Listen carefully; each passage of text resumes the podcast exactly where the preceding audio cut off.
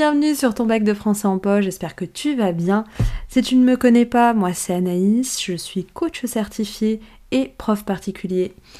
Euh, je tiens le compte Instagram Ton bac de français en poche sur lequel je donne plein de conseils euh, pour t'aider à préparer ton, bac de français mais aussi euh, tes examens de manière plus générale. alors, dans cet épisode, on va essayer d'aller approfondir un petit peu la notion de commentaire. L'épisode précédent a déjà bien éclairé la notion, mais aujourd'hui je veux vraiment t'aider à aller un cran plus loin. On va essayer de voir en fait quelles sont les erreurs que tu fais et pourquoi tu les fais en fait, comment, comment les éviter.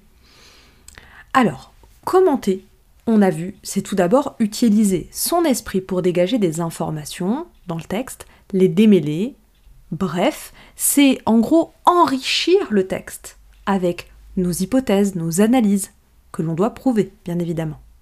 Le problème, c'est que bah, bien trop souvent, les élèves sont déçus de leurs notes en commentaire et ne comprennent pas pourquoi ils galèrent autant en fait. Ils ont l'impression d'avoir fait tout ce qu'il fallait, mais la note suit pas. En fait, c'est que généralement, ils n'ont pas fait ce qu'il fallait. Ils n'ont pas respecté la règle numéro 1 du commentaire, mais vraiment the règle ne jamais séparer la sacro-sainte triade, figure de style, exemple, interprétation. Je répète, ne jamais séparer figure de style, exemple et interprétation. Ces trois éléments doivent se compléter. On ne peut pas utiliser l'un sans l'autre. Du coup, si tes notes de commentaires ne sont pas ouf, franchement, euh, dis-toi que très très probablement, tu n'as pas ce tiercé gagnant. Donc il te manque sûrement l'un d'entre eux. Donc ta copie ne remplit pas le contrat et donc la note ne suit pas, c'est logique. Souvent tu peux trouver euh, dans la marge une remarque de ton prof, euh, travail trop descriptif ou analyse trop creuse. Bref, qu'est-ce que ça veut dire? Parce que c'est pas toujours très clair en fait. Hein. Qu'est-ce que ça veut dire un travail trop descriptif? Pourquoi ça sera un problème? En fait, ça veut dire que tu présentes seulement le texte sans l'analyser sans utiliser ton esprit, comme on a dit tout à l'heure. Euh, concrètement, ça se traduit par deux situations qui sont un peu les deux faces du même écueil. Première situation, tu tombes dans la paraphrase. Mais alors, qu'est-ce que c'est? Qu'on soit bien d'accord, la paraphrase, c'est le fait de répéter le texte, de coller le texte, de vouloir le reformuler avec tes mots et croire que t'as d'être ça. Excuse-moi, t'as pas du tout d'être ça.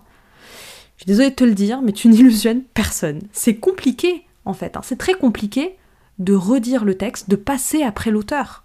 Hein. je veux dire, euh, euh, redire un des poèmes de Victor Hugo, euh, bonne chance. À moins que tu sois un génie, c'est très compliqué de vouloir redire les mots d'un géant de la littérature. On parle quand même de Victor Hugo, là. Ça pourrait être un autre auteur, mais peu importe.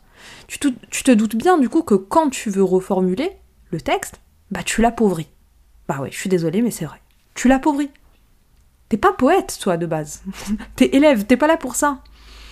Donc, globalement, quand l'auteur dit un truc, il le dit mieux que toi. Ok? Par de ce principe-là, même si t'es un génie, au moins t'es sûr de pouvoir réussir ta copie. Alors, redire, reformuler, je pense que je t'apprends rien, c'est du niveau sixième là. Hein. Parce que là, tu passes ton bac de français. Donc forcément, on attend un peu plus. Hein. Sans surprise, en fait. Ça, c'est la première situation. Deuxième situation, c'est le catalogue. Alors, qu'est-ce que c'est? C'est quand tu vas lister les figures de style sans but. Vraiment, euh, comme si tu capturais des Pokémon. Ça a peu d'intérêt en fait, ça sert pratiquement à rien. C'est une forme de collection, ok, c'est cool, mais ça sert à quoi? Tu relèves tout ça? Bon, d'une part, j'imagine que ça te rassure. Hein, ça te donne la bonne conscience du bon élève, qui connaît sa leçon, qui connaît ses figures de style. Ok, bravo, mais si tu les analyses pas, ça sert à quoi? Le bac de français, c'est pas un contrôle de connaissances. C'est pas un petit contrôle de vocabulaire sur tes figures de style. Hein. Pas du tout. On vient voir ta capacité à analyser, à interpréter, à argumenter. Euh, donc si tu le fais pas, euh, t'auras pas les points. Et sans surprise aussi. Bref, si je résume, les erreurs les plus courantes, il y en a deux en fait. C'est soit tu te contentes de reformuler le texte en mode paraphrase, soit tu te contentes de lister les figures de style, hein, en mode catalogue des figures de style. Bah dans ces deux cas-là, tu ne commentes pas vraiment. Dans les deux cas, tu te contentes de. Or, qu'est-ce que je t'ai dit tout à l'heure? Commenter, c'est utiliser son esprit, c'est enrichir le texte. Donc quand tu te contentes de, t'es pas du tout en train d'enrichir, c'est la hesse complète. Hein. Ces deux approches, paraphrase et catalogue des figures de style, elles appauvrissent le texte au lieu de l'enrichir. Et ça, ça se ressent sur la note forcément. Ce qu'il faut bien comprendre, c'est que commenter, c'est relier le fond, donc ce que dit euh, l'auteur, son message, et la forme, comment il le dit, la manière dont il le dit, les procédés qu'il utilise. Donc commenter, c'est relier ces deux niveaux, le fond et la forme. La forme, la manière dont il écrit, est toujours au service du fond de son message.